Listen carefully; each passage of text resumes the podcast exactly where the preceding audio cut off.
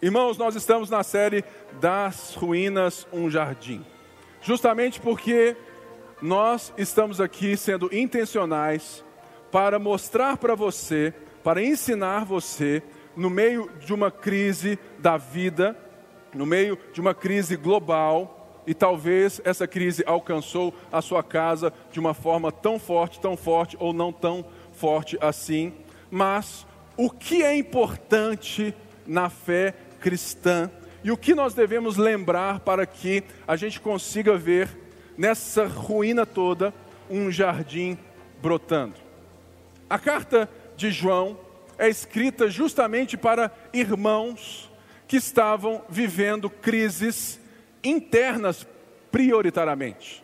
Porque falsos ensinos estavam sendo ditos ali estavam bagunçando a, a cabeça dos irmãos, porque certo tipo de gente tinha saído, estavam saindo das, da, sabe assim, de junto, estavam passando a pregar outras coisas, dos quais estavam dizendo que Jesus não era plenamente humano, que ele era apenas uma aparência humana, o que coloca em xeque toda a encarnação, o fato de Jesus, Deus, se tornar homem para nos salvar e ser o sacrifício perfeito pelo nosso pecado, e também coloca em xeque a criação de Deus, que é boa. Deus fez o mundo, Deus fez todas as coisas. Então, essencialmente, o problema era que eles estavam dizendo que tudo aquilo que a gente faz nesse mundo que nós chamamos de natural,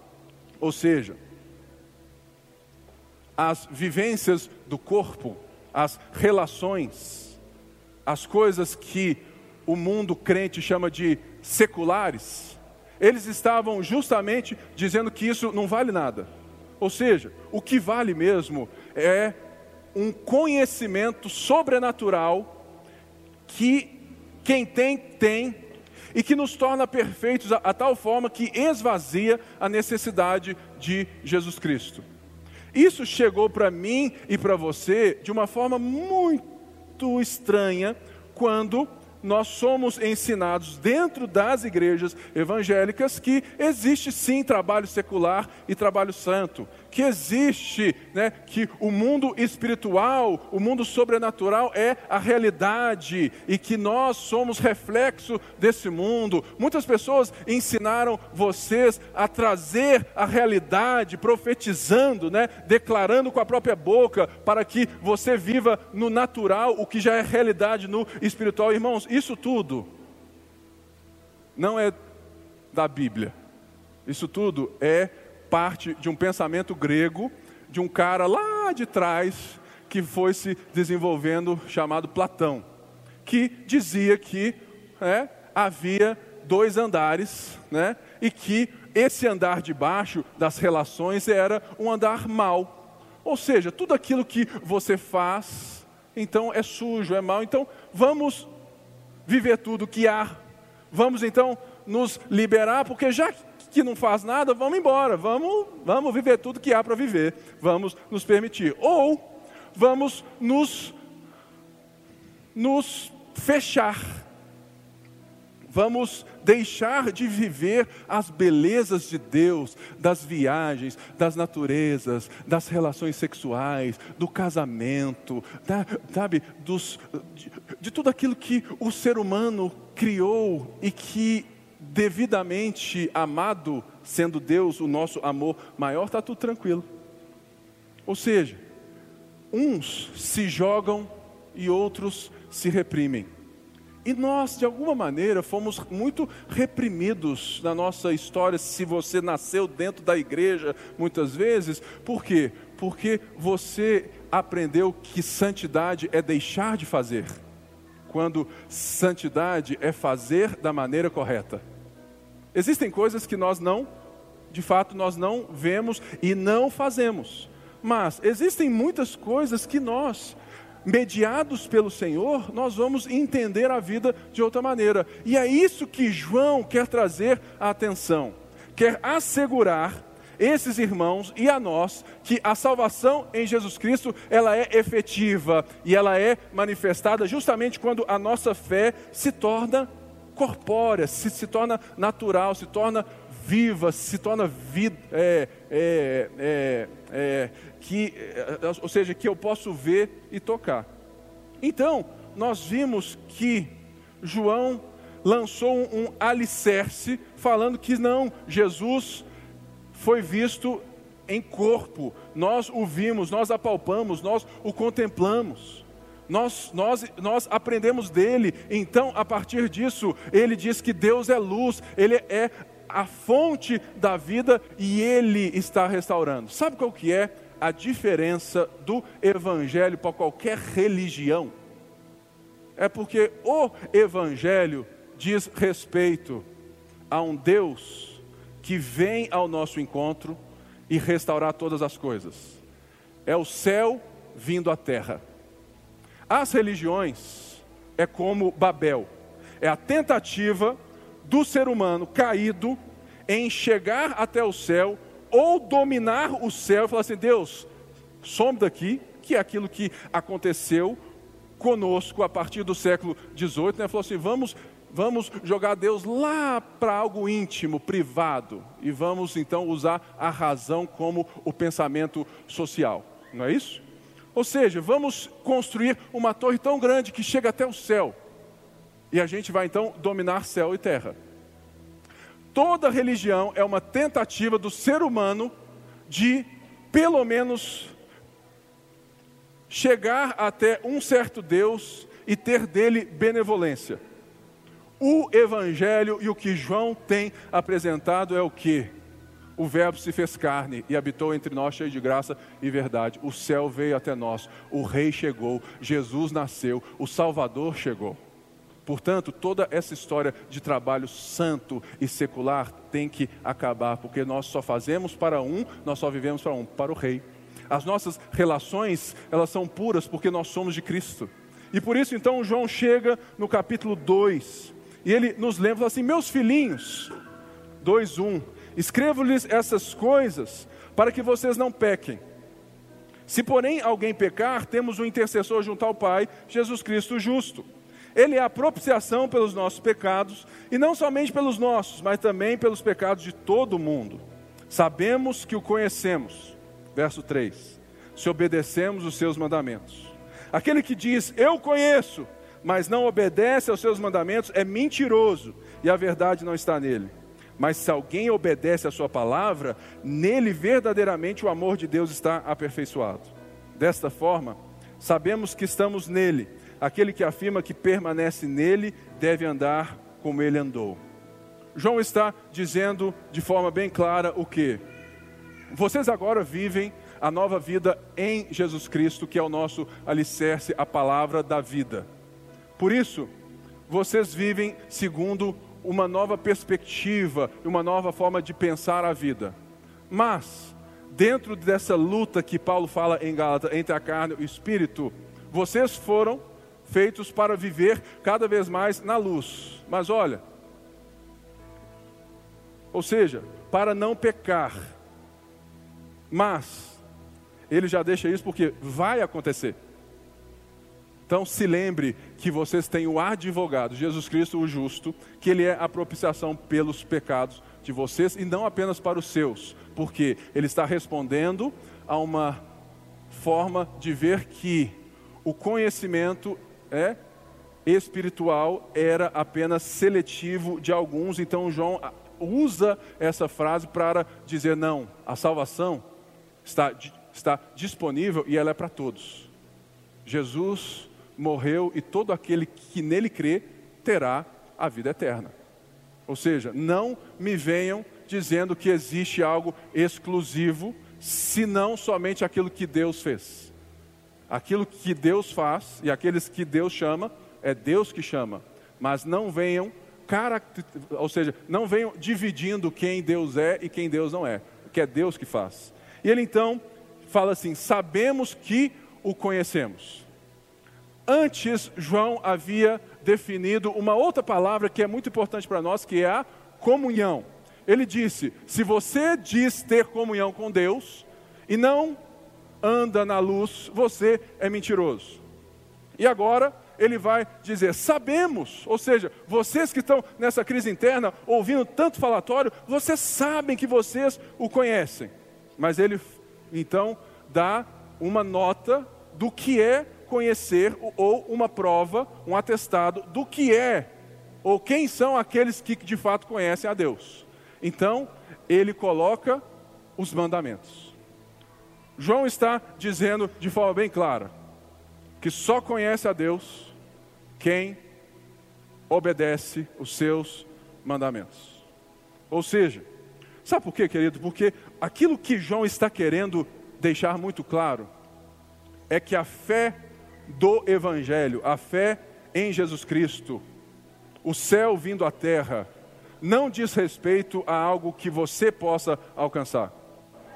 E não, diz, e não diz respeito a mais nada senão a uma fé que toma a sua vida de tal maneira que você começa a viver toda a sua vida a partir disso. João está dizendo: olha, olha, para de ficar tentando ser um super crente que só conhece os mantos, as coisas sobrenaturais. Para de ficar enfiado dentro da igreja evangélica, achando que isso é a verdadeira vida, e vai mostrar na sociedade, vai viver nas árvores, nos lagos, nas praias, nos prédios. A sua fé, ela é demonstrada a partir dessa vivência e não o quanto tempo você está na igreja. O que João está dizendo é: olha, estão tentando enganar vocês, dizendo que você tem que fazer um esforço para ser um super crente, super espiritual, mas espiritualidade é justamente observar os mandamentos de Deus que Ele nos deu para uma vida saudável, uma vida saudável que envolve os nossos relacionamentos com Deus e com o próximo, nos nossos casamentos, nos nossos relacionamentos paternos, maternos. É uma vida vivida aqui e agora que tem reflexos de um céu que chegou e mudou tudo. Por isso, o verdadeiro conhecimento de Deus nos vem pela revelação. Deus se manifestou. E ele é evidenciado pela obediência. Esse conhecimento não é meramente intelectual e nem algo que você recebe. Ou seja, percebe que em todo tempo João está livrando a gente de polos, direita e esquerda, né? Meio que assim. Ou seja, uns, ele está dizendo: olha, o conhecimento de Deus não é intelectual, numa informação que você tem e está resolvido. Mas ele também não é um transe, uma coisa que você recebe como você recebe um espírito. Ele é o equilíbrio, porque ele é uma coisa diferente, porque ele é dado a nós. E ele transforma, sim, as sensações, os sentimentos, mas ele transforma também o nosso intelecto. Por isso, João está dizendo que a obediência é a demonstração de quem ama a Deus. Ora, isso nós vemos em casa. Eu, pai de três. Eu tenho o Ike de nove e o André de dez. Aqui mesmo agora, no louvor e tudo mais, o André pintando. Sabe por quê? Porque ele ainda não recebeu, ele ainda não entendeu. Mas a relação de obediência, ela é muito clara quando nós vemos em nós mesmos pais. Ou seja, meu filho demonstra que ele me ama quando ele me obedece. Mas que obediência é essa?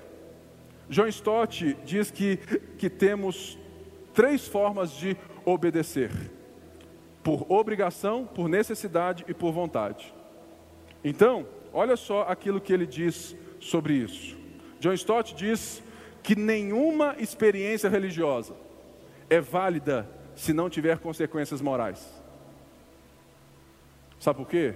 se não tem as consequências morais, não transformou a sua forma de pensar a vida, ou seja, não tocou você. Você está administrando o seu Deus. Por quê? Porque muita gente obedece a Deus por obrigação. Nossa, pastor disse que eu tenho que dar o dízimo. Aí você recebe aquele salário suado e o dízimo é peso para você. Deixa eu te dizer, se o dízimo é pesado para você na ponte, fique sem dar. Sabe por quê? Porque isso não muda em nada a sua vida. Muda a longo prazo, porque você vai se tornando cada vez mais menos grato. Para nós, não muda nada, porque é Deus quem sustenta a ponte. Ou seja, se você obedece a Bíblia, à igreja, você vem à igreja por uma obrigação religiosa, querido, não é isso que João está dizendo. Se você dá o dízimo por causa disso, aprenda. A obediência de quem tem comunhão com Deus, de quem conhece a Deus, ela é de dentro para fora. Eu quero conhecer, eu quero me aproximar, porque eu me arrependi e eu entendo que agora quem Ele é para mim. Por isso, a obediência do cristão, ela passa pela vontade. Mas qual vontade? A do afeto de, de, de, de assim, ah, hoje eu acordei com vontade de obedecer a Deus. Não, vontade no sentido de escolha, de sacrifício. Por quê? Porque também tem a necessidade. Ou seja, nós não podemos obedecer por obrigação. Se você está aqui e você obedece a Deus por obrigação, você tem que repensar o seu evangelho. Ou se você conhece de fato o evangelho. Mas se você está aqui e você tem vontade de conhecer mais a Deus, de ser mais próximo de Deus e de obedecer a Deus, você também obedece por necessidade. Porque quer dizer então que alguma coisa mudou na sua história. Mas aí você sempre ouviu na sua vida que mandamento é um conjunto de regras que eu devo obedecer, querendo ou não, não é verdade? Não tem os dez mandamentos? Pois é, rapidamente deixa eu te explicar o momento histórico que os dez mandamentos foram dados. Os dez mandamentos foram dados ao povo de Israel antes ou depois da libertação? Depois. Eles já eram libertos, eles já eram salvos, eles já estavam na jornada. Então, olha só o que o N.T. Wright diz sobre o que é mandamentos. Os mandamentos eram uma espécie de orientação antecipada, um esboço de uma longa gama de como é uma vida genuína, amorosa e produtiva.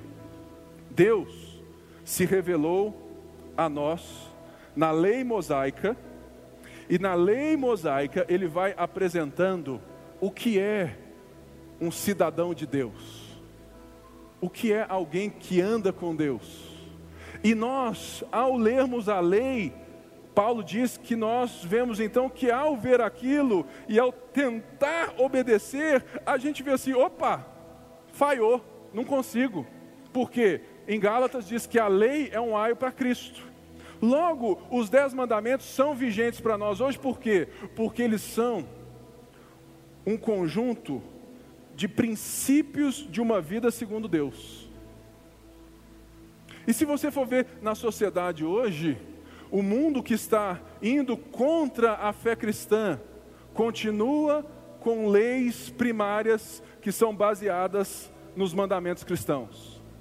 Ou seja, não matarás se não existe verdade, pensa bem, se não existe mais verdade absoluta, ou seja, não existe verdade, e para você, a sua verdade, aquilo que é bom para você, não matarás, então pode não ser verdade para mim. Eu posso vir aqui e matar todo mundo e eu não posso ser preso, porque não existe uma verdade.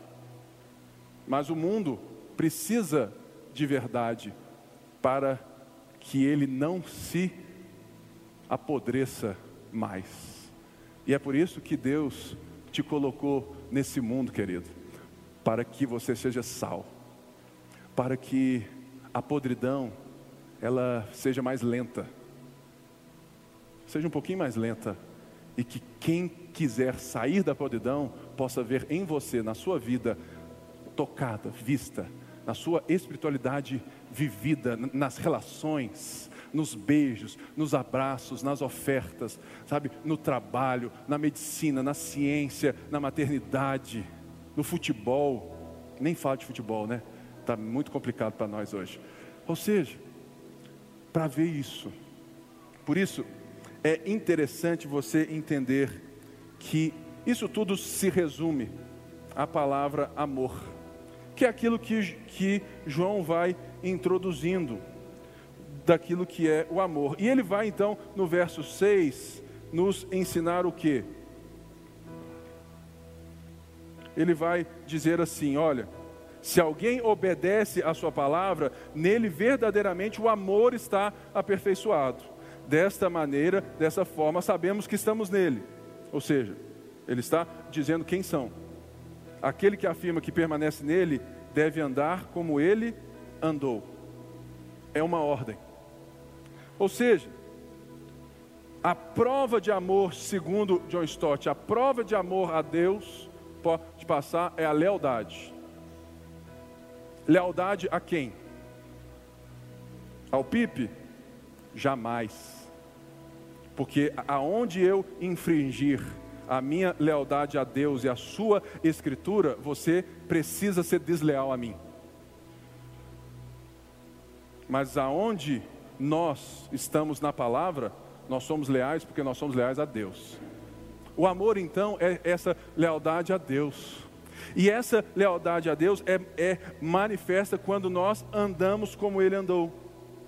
Portanto, aprenda algo: a inconsistência moral é a negação do conhecimento de Deus.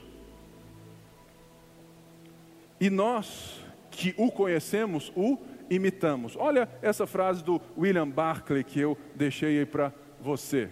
O cristianismo é a religião que oferece o maior privilégio e também a maior obrigação. No cristianismo, o esforço intelectual e a experiência emocional, e, e, e, então, a nossa forma que nós estamos juntos né, com, com as coisas que a gente sente não são descuidados, eles estão amarrados por um fio. Que fio é esse? Longe disso. Devem, contudo, combinar-se para frutificar em ação moral. Eu já vi muita gente no culto de jovens, quando eu era jovem, né? Tudo mais. É, não cheguei ainda aos 4.0, então eu ainda sou jovem. Eu já vi muito amigo nosso aí da minha turma aqui, que ia para o culto, chorava, ajoelhava, dava o relógio, fazia tudo. E acabava o culto, ele ia para o motel, com a irmã do lado que estava chorando junto com ele. Ou seja, são as polaridades da vida que são desencontradas e no final João está dizendo, olha, é somente um esforço emocional, você precisa do evangelho. Por quê? Porque quando Jesus vem até nós, quando o céu vem à terra, ele vem para transformar, para resgatar, para restaurar, e por isso deve produzir fruto. Aí você fala assim, então eu posso julgar quem é e quem não é? Não. Você não pode julgar quem é salvo e quem não é salvo mas pelo fruto da árvore você pode julgar quem você vai andar para ser luz e quem você vai andar para receber luz. É, falou assim, ó, esse cara aí, cara, ele fala um tanto de coisa e tal, mas ele só dá na lata, ele só escorrega. Verso 7: Amados, não lhes escrevo um mandamento novo, mas um mandamento antigo, que vocês têm desde o princípio a mensagem que ouviram. No entanto, eu lhes escrevo um mandamento novo, o qual é verdadeiro nele e em vocês, pois as trevas estão se dissipando e já brilha a verdadeira luz. Quem afirma estar na luz, mas odeia seu irmão, continua nas trevas. Quem ama seu irmão permanece na luz e nele não há causa de tropeço. Mas quem odeia seu irmão está nas trevas e anda nas trevas. Não sabe para onde vai, porque as trevas o cegaram. Essa passagem, ela é meio doida, né? Falou só, assim, não é novo, mas é novo. Em qual sentido? Se você for ver no texto original, existe para a palavrinha novo, né, na Bíblia, que é em grego, duas palavras. A palavra neos, de onde vem o nosso né, neo isso, neo aquilo, neo tal, é novo, novo de tempo. Algo que é novo a partir de. E existe outra palavra que é a kainos, que é novo em qualidade. Por quê? O que João está dizendo aqui é simplesmente isso. O mandamento já foi dado, Deus está se revelando desde Abraão e foi dado a mesma coisa a Moisés. Se Moisés ouvisse isso hoje, ouvisse as palavras de Jesus, ele ia levantar da careta e falar assim: glória a Deus, é isso, é isso que eu estava falando. Mas em Jesus, ele é novo, porque é a nova criação que agora é efetiva na minha e na sua vida, é uma nova era. Nós estamos vivendo nos últimos dias, porque são duas eras que estão sendo né, é, é, interpoladas. O novo mundo de Deus, que é para sempre, e a era, o mundo do pecado que está ruindo, será julgado quando Cristo voltar e restaurar todas as coisas. E todos aqueles que fazem parte desse antigo mundo serão enviados né, para o quinto dos infernos.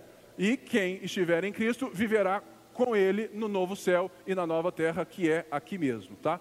Então, o que ele está dizendo é também novo, porque se você for ler o próprio João, em João 13, o que, que ele diz? Ele amplia o mandamento de amar o próximo. Em duas formas. João, ou seja, nos mostra que Jesus redefiniu o que é próximo. Na lei mosaica, em Levítico, diz que o próximo deles, como nação israelita, nação hebreia, eram apenas os seus conterrâneos e os estrangeiros entre eles, porque os estrangeiros tinham que ser bem tratados, porque eles já foram estrangeiros na terra do Egito. Então, eu, você, que não somos judeus, nós isso é claro até mesmo na época de Cristo com os religiosos. Eles olhavam para nós e falavam assim: você é imundo, você é pecador. E a gente é mesmo. Mas eles também. Então, Cristo está dizendo agora que agora ó, amar o próximo não é amar os de sangue ou de raça, é amar de toda tribo, língua, raça e nação. Todos agora são o próximo. Por quê? Porque em João 13 ele redefine isso. Fala assim: olha, Nisto sabereis que sois meus discípulos, se amardes uns aos outros como como eu os amei. Ou seja, aqui também nós temos a definição de amor no nosso tempo tão líquido. Me responde algo: o que é amor? Se eu for parar para ouvir todo mundo aqui, vai sair muita coisa boa, porque vocês são firmes e o conhecem. Mas também talvez a gente engana e fala assim: não, amor é, um, é, é algo que eu sinto por alguém e tudo mais. É também, mas não é só e não é fundamentalmente. Segundo Hernandes Dias Lopes, ele diz que o, o amor cristão não é sentimento, é ação. É quando eu entendo que Jesus, sendo Deus, com toda a sua glória, o Filho eterno do Pai, em comunhão perfeita na Trindade Santa, escolheu antes da fundação do mundo, antes da fundação do mundo, que ele seria reconhecido em figura humana, que ele seria um servo e que ele seria tratado como um assassino crucificado ao lado de dois ladrões. Por quê? Porque Deus amou o mundo. Não é uma coisa, ah, ô Fred, te amo, cara, você é gente boa demais, mas eu não demonstro em nada disso. Não é verdade? Amor é igual fé, tem perna, tem ação, tem que ser concreto, tem que ser visto, tem que ser falado, tem que ser palpável. E é isso que Jesus está ampliando. Então, se amor é isso, o que é o ódio? O, o ódio é cruzar os braços. Falar assim: que se dane você. Vai sozinho, que eu não quero mais saber de você. Amor é interferir. Amor é interagir. Amor é se importar. Amor, às vezes, é quebrar o pau. Por quê? Porque você ama e você quer o bem da pessoa, e você não quer ver aquela coisa dando errado. Você vai e fala: você está errado, olha aqui na palavra, você está errado, você está errado, você está errado. O cara, não, você tem que me amar como eu sou. Não, peraí, cara, Deus é a verdade absoluta que nos define, e você está indo para outro lugar. Vem, vamos, vamos voltar. E o cara, não, né? Ainda canta para você, né? É preciso amar as pessoas como se não houvesse amanhã. E ele fica naquela coisa doida de um amor, né? Que não tem fundamento. O que João está falando sobre ódio aqui não é apenas um sentimento mortal Sabe por quê? Porque todo mundo tem raiva. Todo mundo, em certo tempo, sente a raiva, sente a dor, sente a tristeza. Eu não sei vocês, mas eu já quis, de fato, ver pessoas se dando mal. Mas esse não é o problema fundamental. Mas pode se tornar se eu não reconhecer, falar assim, Deus, me perdoe, porque eu estou desejando o mal do meu irmão. Trabalha isso dentro de mim. Ou seja, isso não é ódio, porque você está vivendo nele, você está reconhecendo uma raiz que Deus está tratando. Então, o ódio, nesse sentido do texto, é cruzar os braços. Falar assim, que se dane mesmo. Vai para o quinto dos infernos e passar bem. Ou seja, em certo sentido, ele fala assim: nele não há causa de tropeço. Quando ama seu irmão, permanece na luz. Ou seja, somente o amor cristão é capaz de ver o outro. Isso é muito difícil para nós, porque nós estamos né, na carne e tudo mais do espírito. Somente o amor cristão, ou seja, é, pelo Espírito Santo, nós temos a capacidade de olhar para o Fernando e amar o Fernando, não porque ele pode fazer a obra aqui da nossa igreja, do qual ele fez grande parte, mas porque Deus me amou e eu quero então acrescentar amor na vida dele. E a relação de serviço não é de troca, é de amor. Irmãos, nós temos muito para crescer, nós temos muito que avançar, nós temos muito que nos arrepender. Porque a gente sente tanta coisa e a gente cruza os braços. Não cruza os braços, mesmo sentindo. Se coloque em ação, se coloque em movimento. Por quê? O, é esse tropeço. O, o ódio é querer ver o circo pegar fogo e não ter a vontade de ir lá e apagar, né?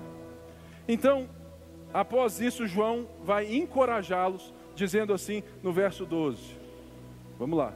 Filhinhos, eu lhes escrevo porque os seus pecados foram perdoados graças ao nome de Jesus. Pais, eu lhes escrevo porque vocês conhecem aquele que é desde o princípio, jovens. Eu lhes escrevo porque vocês venceram o maligno. Filhinhos, eu lhes escrevi porque vocês conhecem o Pai. Pais, eu lhes escrevi porque vocês conhecem aquele que é desde o princípio. Jovens, eu lhes escrevi porque vocês são fortes e em vocês a palavra de Deus permanece e vocês venceram o maligno.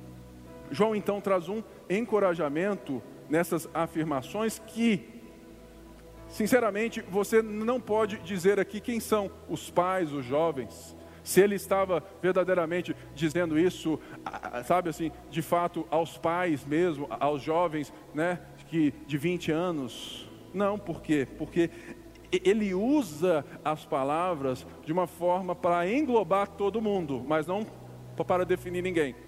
Ele só quer encorajar em três coisas. Fala assim: olha, lembre-se para sempre que o cristão tem o perdão em Jesus Cristo. Sejam encorajados também, porque o cristão tem verdadeiro conhecimento de Deus.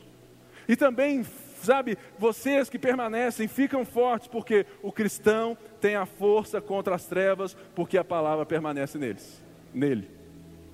Sejam encorajados. Ou seja, João dá uma pancadinha e depois a Só fala assim: ó, vamos lá, cara. E aí vem a pancada maior dessa porção, que é não amem o mundo, verso 15, nem o que nele há. Se alguém amar o mundo, o amor do Pai não está nele. Pois tudo que há no mundo, a cobiça da carne, a cobiça dos olhos e a, e a ostentação dos bens, não provém do Pai, mas do mundo. O mundo e sua cobiça passam, mas aquele que faz a vontade de Deus permanece para sempre. Aqui você pode ruir todo o entendimento de João se você não lembrar de tudo aquilo que eu tenho falado sobre a matéria não ser má. A pergunta é: o que é o mundo que João está falando? Por quê?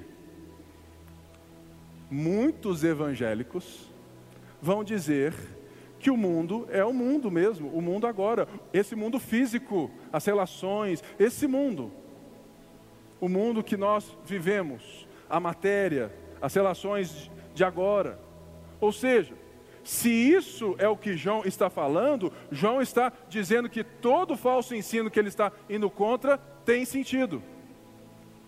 Falou assim: olha, não se relacione com o mundo, não se relacione com a matéria, cuidado, não vai para a praia, cuidado. Levar os seus filhos na Disney é pecado. É, sabe assim, porque é, é muito luxo. Você tem que dar tudo aos pobres. Cuidado. Não é nada disso que João está falando. O que é o mundo? É o sistema que se coloca contra Deus. Assim, a ordem de não amar o mundo não se refere às coisas físicas do mundo mas ao mundo como é na rebelião contra Deus. O mundo como a combinação das coisas que nos afastam de Deus. Ou seja, Deus fez o mundo, Deus fez as coisas e disse que era bom e permanecem boas. O que estraga o mundo, ou seja, as coisas, é o nosso coração, é a nossa relação com elas. Você vê, Deus fez um mundo natural, com grama, com ave e tudo mais. E nós fomos chamados para construir uma cidade santa para né, desenvolver a cultura. Nós não demos conta e construímos a Babilônia, que é tudo isso que nós estamos vivendo. Mas Jesus, sendo homem, nos resgata e a Bíblia diz que ele então trará a nova cidade, a nova Jerusalém. Portanto, eu quero explicar o que seria, de forma bem rápida, a cobiça da carne, a cobiça dos olhos e a ostentação dos bens. Concupiscência da carne é o apelo do viver o prazer imediato, viver sob o império dos sentidos. Entenda por carne a condição natural egoísta. O que é então essa concupiscência da carne. Irmãos, nós somos forjados e incentivados a isso o tempo todo. É o que? Viva no mundo da alegria sensitiva. Viva aquilo que te faz bem. A ponto do mundo dizer que a verdade é definida por esse prazer imediato. Lembrando né, da música da Kate Perry, que cresceu na igreja, filha de pastor e canta: Eu beijei uma mulher e gostei. Ou seja, agora, se eu gostei, é verdade para mim. Por quê? Porque o prazer imediato é o que é o fundamento da forma que eu vivo a minha vida. E se você parar para pensar, muitos de nós cristãos usamos o nome de Jesus como a chave para a gente viver esse mundo perfeito, né? do prazer imediato. A gente dá dízimo para a gente receber. A, a gente ama para a gente receber. A gente faz, a gente serve na igreja para a gente receber. E ai de Deus, se não derramar sobre nós, abrindo as janelas dos céus, e a gente ainda declama Malaquias 3,10. Sabe por quê? Porque a nossa forma de ver o mundo, e se você não for transformado diariamente, você vai sempre tentando voltar para cá. Não viva pelo prazer imediato. O que é então a concupiscência dos olhos? É a ostentação do externo e sua supervalorização. Tentação de fora para dentro. Exemplo prático.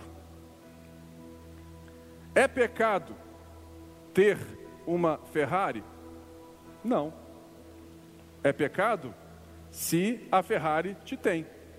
Alguns podem até vir e falar assim: se o conjunto de irmãos da igreja estiver em necessidade, é pecado. Depende.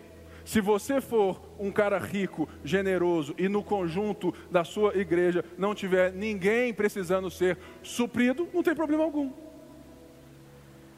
Outro exemplo: é pecado ser rico? Não, a Bíblia mesmo diz que Deus fez o pobre e o rico.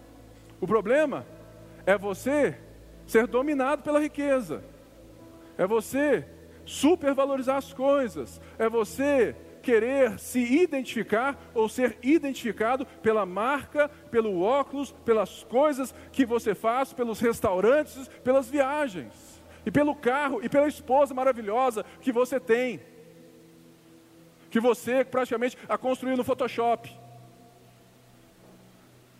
Tem muito marido querendo fazer da sua esposa a Barbie, porque ele não consegue ver que ela, depois de três filhos, não é tão esbelta assim. Aí, acha que está tudo normal. Não, irmão. Você precisa amar a, sua esposa, a, a, a, a mulher da sua mocidade. Ou seja, cuidado com a estética. Pode fazer, querido, pode ficar tranquilo. Nada contra plástico, nada contra nada.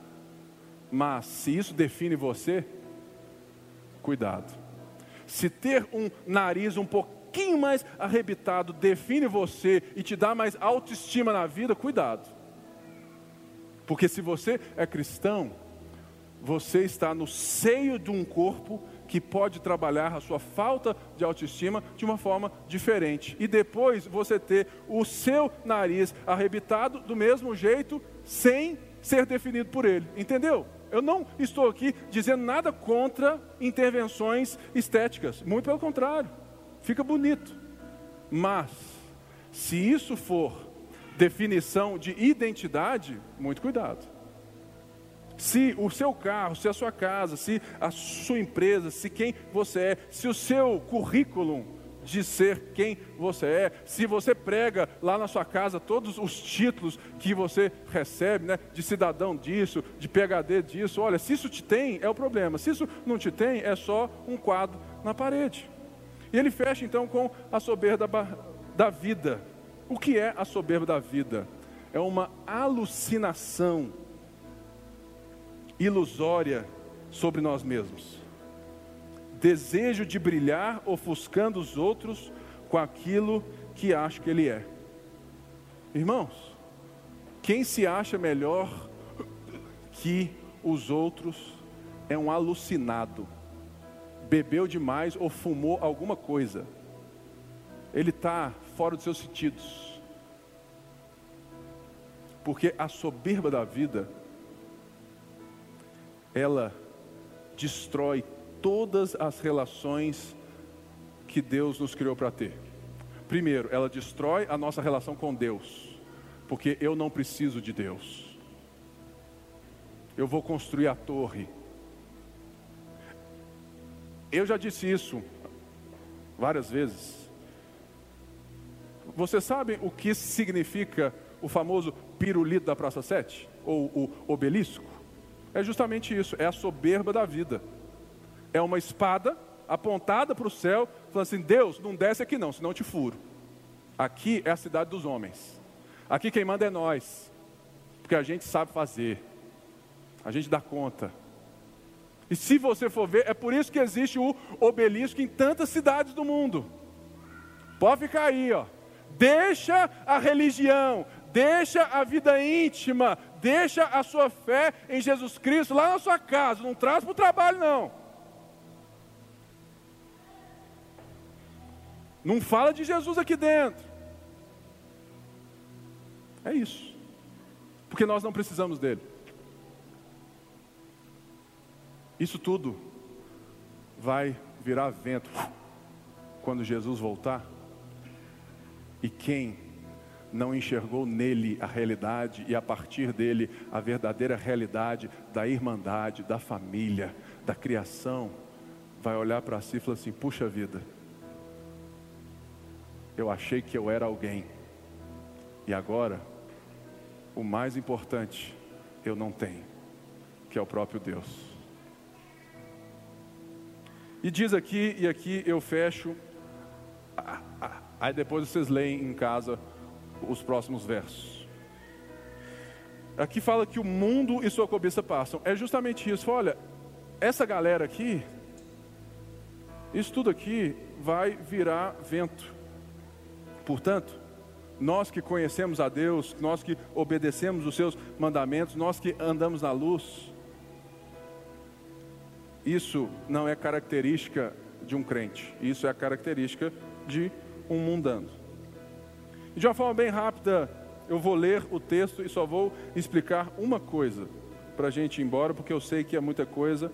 Espero que no próximo culto a gente entre no capítulo 3, mas nós não temos aqui essa ideia de ser também verso por verso, e nem é a minha, mas eu acho que tem algumas coisas importantes para que você saia daqui com tudo. Fala assim, a partir do verso 18: Filhinhos, essa é a última hora. E assim como vocês ouviram que o anticristo está vindo, já agora muitos anticristos têm surgido. Por isso sabemos que essa é a última hora. Eles saíram do nosso meio, mas na realidade não eram dos nossos. Pois se fossem dos nossos, teriam permanecido conosco. O fato de terem saído mostra que nenhum deles era dos nossos. Mas vocês têm uma unção que procede do santo. E todos vocês têm conhecimento. Não lhes escrevo porque não conhecem a verdade, mas porque vocês a conhecem e porque nenhuma mentira procede da verdade. Quem é mentiroso senão aquele que nega que Jesus é o Cristo? Este é o anticristo, aquele que nega o Pai e o Filho. Todo o que nega o Filho também não tem o Pai. Quem confessa publicamente o Filho tem o Pai. Quanto a vocês, cuidem para que aquilo que ouviram desde o princípio permaneça em vocês. Se o que ouviram desde o princípio permanecer em vocês, vocês também permanecerão no Filho e no Pai. E esta é a promessa que ele nos fez: a vida eterna. Escrevo-lhes essas coisas a respeito daqueles que os querem enganar. Quanto a vocês, a unção que receberam dele permanece em vocês e não precisam que alguém os ensine. Mas como a unção dele recebida, que é verdadeira e não falsa, os ensina acerca de todas as coisas, permaneçam nele como ele os ensinou. Filhinhos, agora permaneçam nele, para que, quando ele se manifestar, tenhamos confiança e não sejamos envergonhados diante dele na sua vinda. Se vocês sabem que ele é justo, saibam também que todo aquele que pratica a justiça é dele nascido. O que João está dizendo aqui é que o cristão que anda na luz e no amor também anda na verdade. E ele está dizendo aqui três coisas bem rápidas que eu quero te dizer. A última hora. A última hora, ela é última hora desde que Jesus Cristo ressuscitou. Você fala assim, pastor, nós estamos na última hora. Eu vou te falar assim, há muito tempo. Tem dois mil anos que nós estamos nos fins dos dias. Ou seja, o que João está dizendo é que nós estamos vivendo na época que está interpolando a ressurreição de Cristo e a inauguração da nova criação, da nova humanidade, é o já e ainda não. Um novo reino chegou e os reinos dessa terra estão passando. Por isso, são é a, a última hora.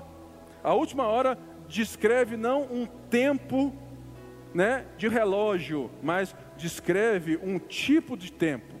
Desde que o Filho de Deus se fez homem, morreu naquela cruz, ressuscitou, nós estamos na última hora, ou seja, porque a, o, o último ato está prestes a ser executado, que é o seu retorno, o julgamento dos ímpios e aqueles que são dele reinarão com ele para sempre na nova Jerusalém e a partir dela no novo céus e na nova terra. Ponto.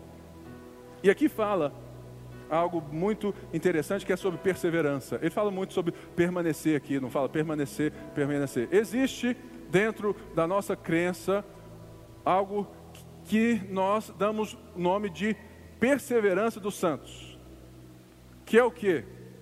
Nós cremos, porque isso é claro na Bíblia e cremos que João está dizendo isso, que a perseverança dos santos é uma doutrina que vai dizer que aqueles que conhecem a Deus, aqueles que são de Deus, eles permanecem em Deus. Eles são perseverantes, eles permanecem, eles não se desviam. Eu não estou dizendo que os perseverantes são todos aqueles que estão dentro de uma igreja evangélica, até porque dentro de igreja, de todo tipo de igreja, existe crente, existe não crente e existe religioso. Ou seja, mas eu estou dizendo que todo aquele que é nascido de Deus, ele não nega a veracidade da sua nova vida, mesmo que ele dê algumas voltinhas em crise. Ou seja, nós cremos que as pessoas que estão desviadas, se elas nasceram de Deus, elas vão retornar a Deus. Mas a grande maioria só teve êxtase moralista religioso. Viveram dentro da igreja, choraram na igreja, fizeram um monte de coisa, mas no final era tudo religiosidade. Eles choravam, eles tiveram muitas coisas, tiveram até manifestações espirituais, né? Eu lembro, irmãos, o meu irmão, que hoje é crente, pastor, ele falou em línguas antes de ter a sua vida transformada. Eu falo assim: que isso não é possível? Sabe por quê? Porque nós temos que entender então que o João está falando assim: olha, aquele que é discípulo de Jesus permanece. E nós então somos encorajados agora na última hora, que estamos nessa última hora, nesse intervalo aí, né? Que a permanecemos, por quê? Porque nós temos a unção do Espírito Santo. A unção é aquilo que nos dá o poder para permanecer, nos dá o poder para avançar, nos dá o poder para amar, nos dá o poder para viver essa nova vida no novo reino. E tem algo aqui que eu preciso de pontuar que fala o seguinte: por causa da unção, vocês precisam, vocês não precisam que alguém os ensine. João não está falando que você não precisa de ensino bíblico, de pregação, nada disso, porque se ele fala isso e envia uma carta de ensino, ele por si só já cai né, né, nisso aí. Não tem nada a ver nesse sentido. Ele está dizendo que vocês não precisam que ninguém diga a vocês o que é a verdadeira realidade da vida e como alcançar a salvação, porque vocês já conhecem e o Espírito Santo testifica em vocês que vocês são filhos de Deus. É isso que ele está dizendo. E no verso 20, ele então vai falar sobre o verdadeiro seguidor de Jesus, e aqui eu encerro, que diz assim: é a frase que, que eu vou ler aqui do Anti-Wright, que eu não pus ali, eu acho. O verdadeiro seguidor de Jesus, aí ó, tem aí. O verdadeiro seguidor de Jesus, o Messias, é ungido por seu Espírito Santo de modo que ocorreu uma transformação real de coração e caráter. Um dos sintomas-chave dessa transformação é exatamente o reconhecimento de que Jesus é realmente o Messias. Portanto, lembremos que a confissão que João está dizendo não é somente dizer eu creio em Deus, porque todo mundo diz isso. Né? Se, mais uma vez, se, se você for lá, lá no pirulito, lá da Praça 7 e falar assim, glória a Deus, aí um monte de gente vai falar assim, amém nós todos. Não é assim? Por quê? Porque a crença verbal, né, falada, ela não demonstra a, a crença de fato.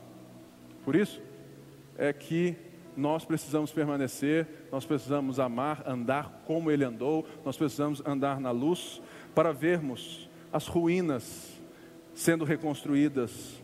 Para vermos tudo isso, nós precisamos do coração fundamentado na palavra.